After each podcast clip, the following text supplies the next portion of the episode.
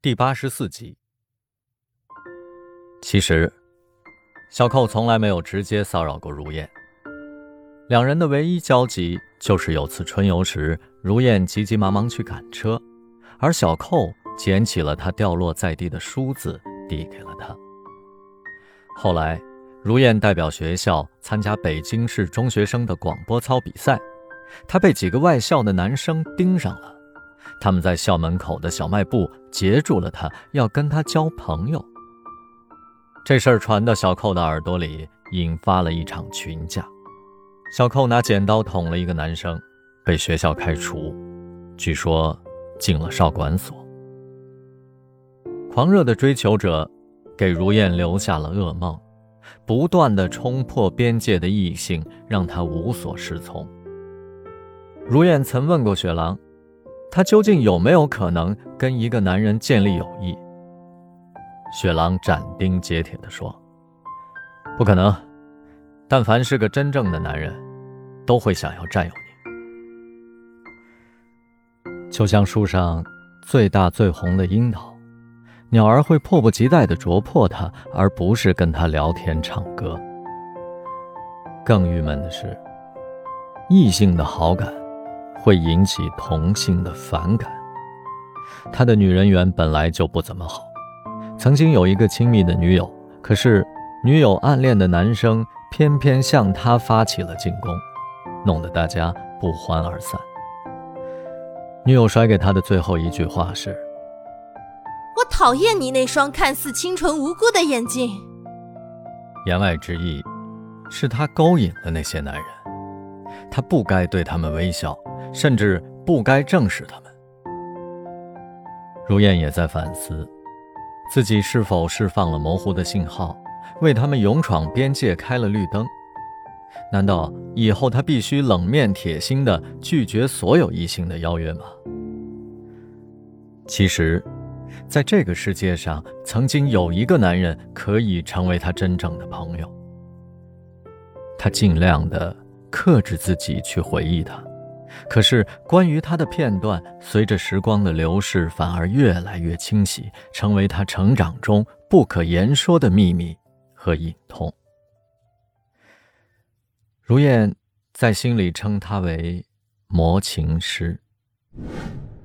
在很多个黄昏，他背着书包走出校门，远远的就能看到他的身影。他穿着黑色的 T 恤。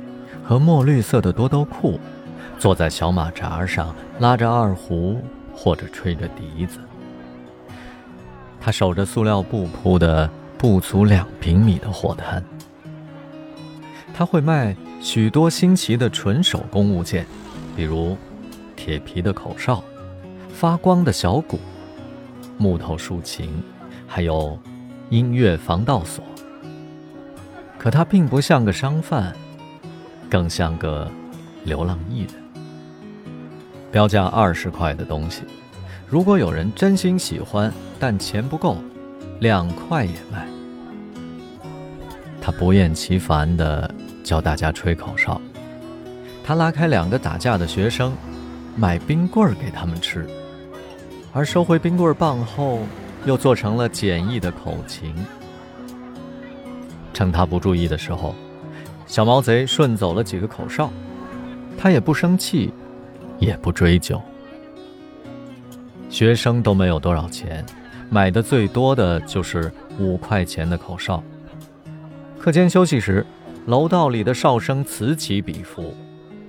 班里有个男孩收集了十二生肖口哨，他在桌上摆出了各种队形，大家羡慕不已，觉得他是世界上最富有的人。如燕只是远远地望着魔琴师。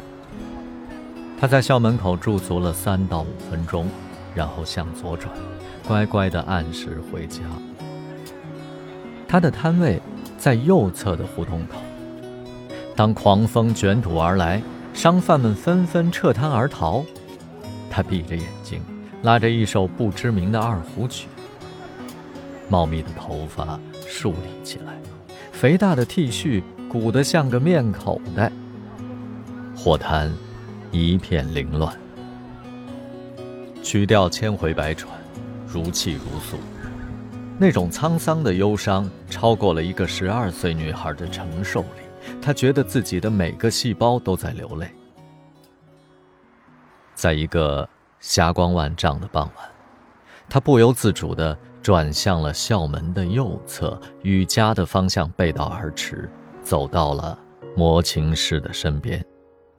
他人高马大，但稚气未脱，他的眼神清澈无邪。就像一个孩子的灵魂植入了成人。他想送他一只兔子口哨。